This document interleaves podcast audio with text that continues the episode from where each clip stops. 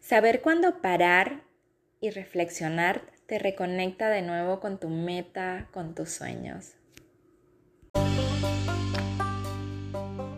Priorizarte es amarte, porque cuando te priorizas tienes tiempo para hacer lo que amas y comienzas a lograr tus sueños de una forma más fluida. Soy Lina Yocampo y me dedico a hacer lo que me apasiona, que es guiar a mujeres a priorizarse y planificarse para lograr sus metas sin sentirse abrumadas. Mi misión, que creas en ti y tomes acción para lograr tus sueños. ¿Lista para comenzar el viaje?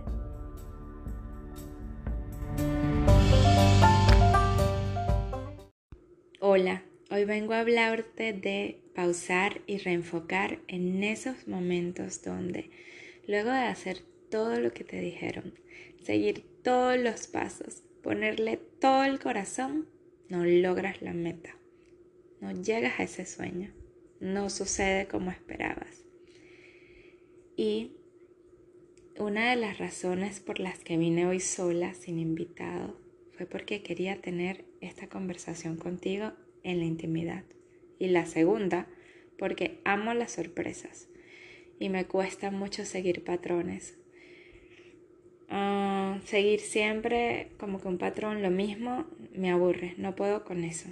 Mi alma creativa sale a relucir, así que si hoy esperabas una entrevista, sorry, no sorry. Bueno, voy a empezar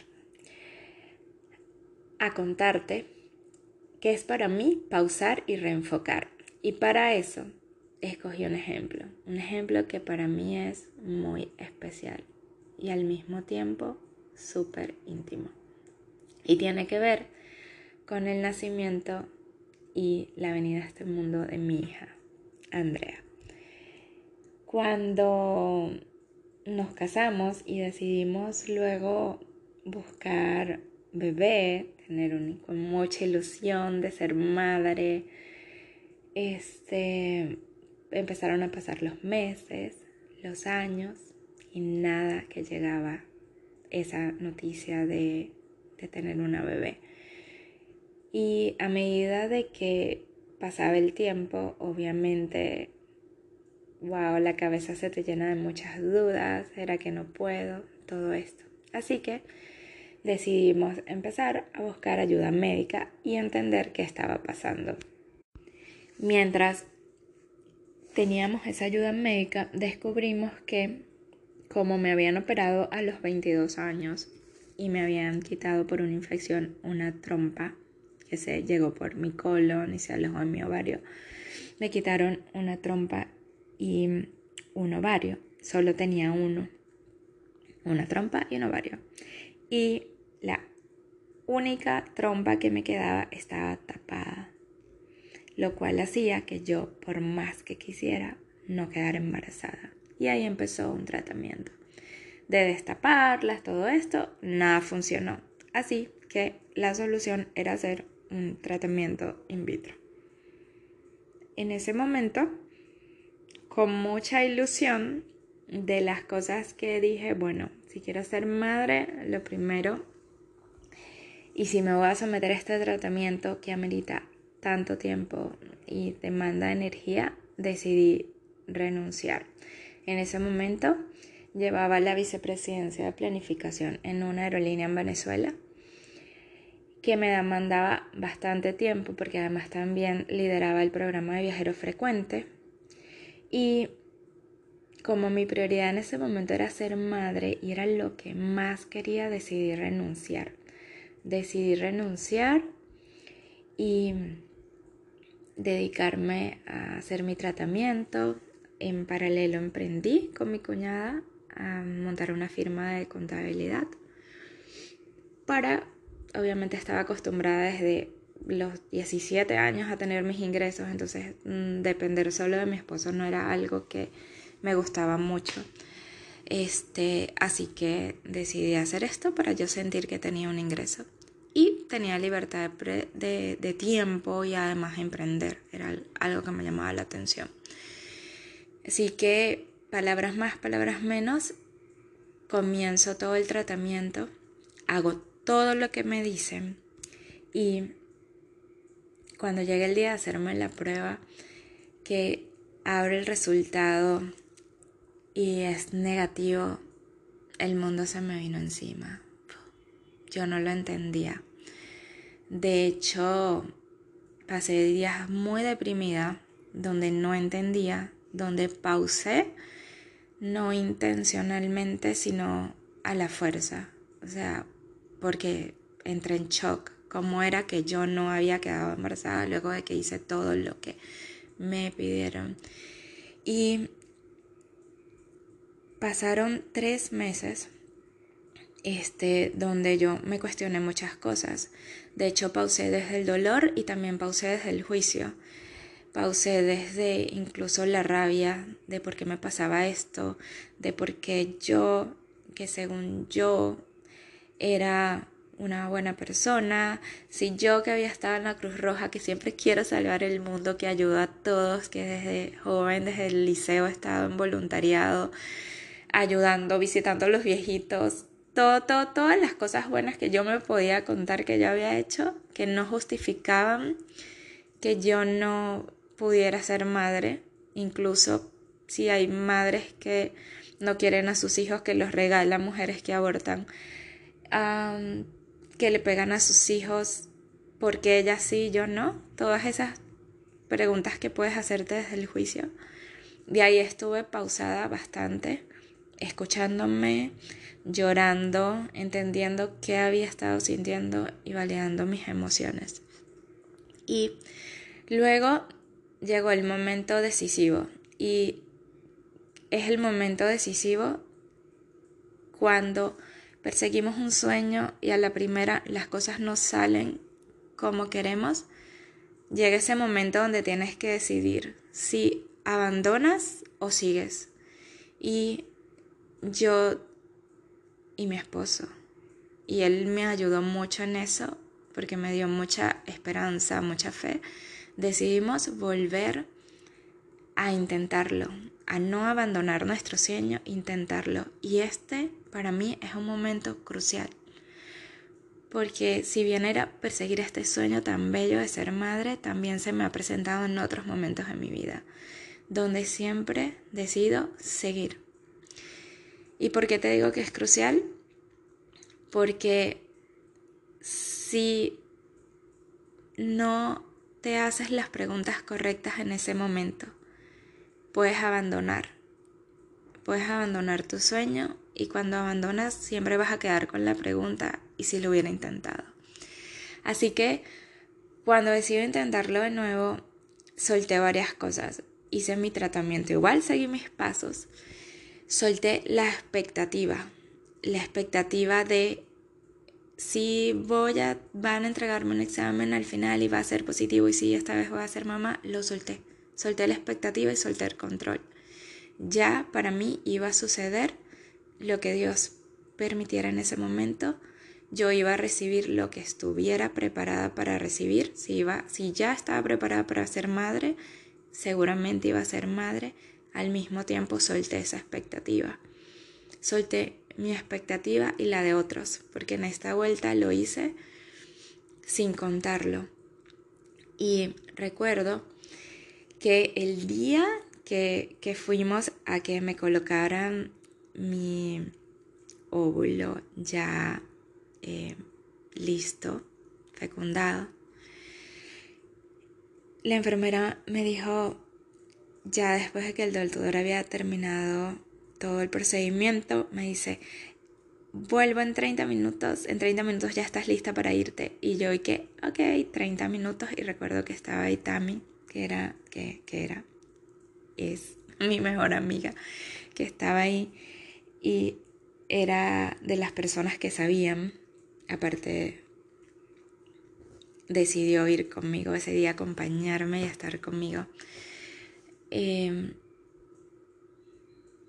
yo me levanto, voy al baño y justo cuando me estoy agachando para amarrarme los zapatos que me estoy haciendo, amarrando los zapatos, los cordones, trenzas, como le llames, entra el enfermero y me dice, ¿qué haces ahí? Y yo, oh my God, me dice, ¿qué haces ahí agachada? Tú no tenías que hacer eso, yo te tenía que ayudar a vestir. Y yo me paré así súper rápido, la veo y ella me dice estas palabras de tranquila, esta vez sí quedaste embarazada.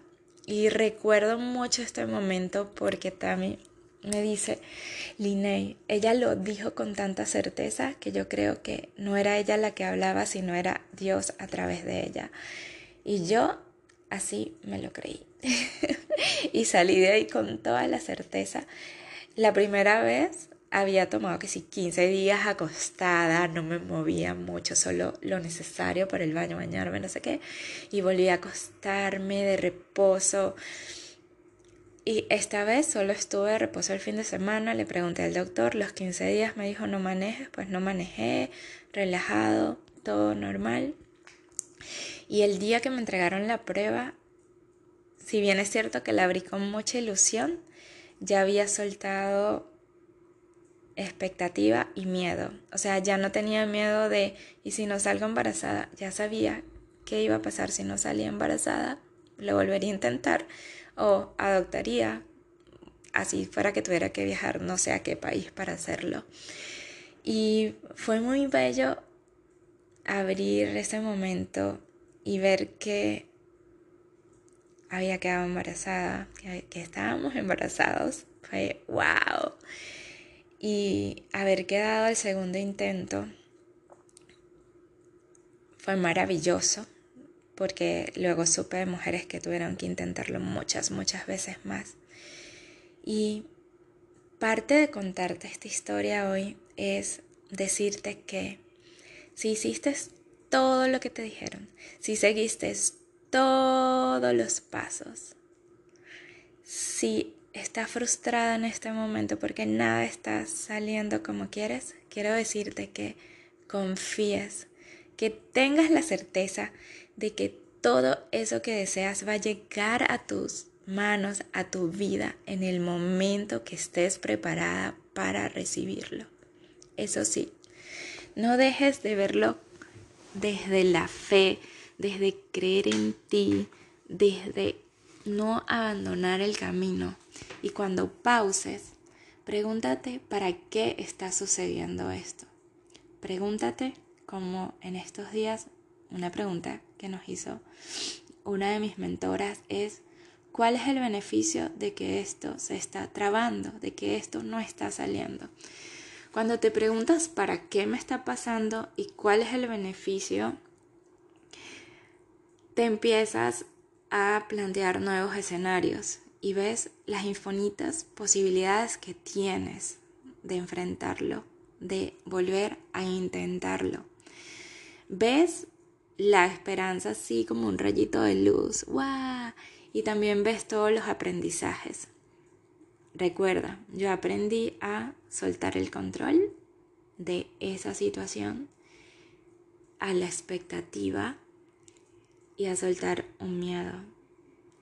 También entendí que, porque me le cuestioné, que puedo tener todo el dinero, puedo tener todo el tiempo del mundo, puedo tener toda la ambición para lograr mis sueños, puedo seguir todos los pasos que quiera y las cosas van a llegar en el momento que yo esté preparada para recibirlas. ¿Sí? que Dios, el universo, en lo que creas, te lo va a entregar cuando estés preparada para sostenerlo. Así que hoy te pido que tengas fe y certeza que lo vas a lograr, que lo que tienes hoy, de cierta forma lo creaste. Y tienes que aprender algo de eso. Y desde ahí puedes reenfocar para ir por tu sueño nuevamente.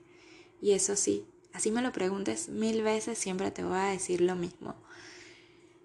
Nunca abandones tus sueños, no los abandones. No los abandones porque no sabes en qué momento están por suceder. Siempre, siempre disfruta el proceso. Disfruta cada momento y agradecelo también, incluso cuando sientas que es el peor momento. Eso tiene un aprendizaje, esa situación tiene un aprendizaje y si la agradeces, te juro que va a llegarte la sabiduría para que tomes las decisiones correctas, para que sigas adelante, Yo soy súper, súper optimista. Entonces, por más que tengo momentos que tengo bajones, como cualquier persona los tiene, creo que tengo como un botón de turbo que digo que puff y salgo.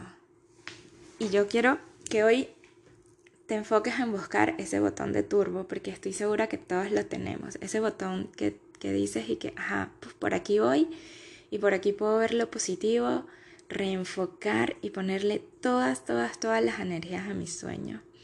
Que cuando se me presente un obstáculo, me voy a enfocar en ese turbo o en ese para qué o en esa intención.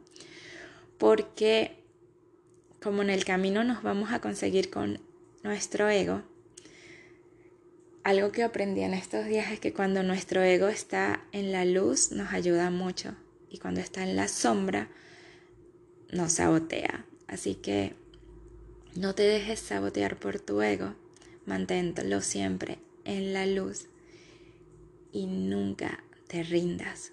Vale la pena. Imagínate que mi esposo y yo nos hubiéramos rendido no tuviéramos Andrea en este momento en nuestras vidas.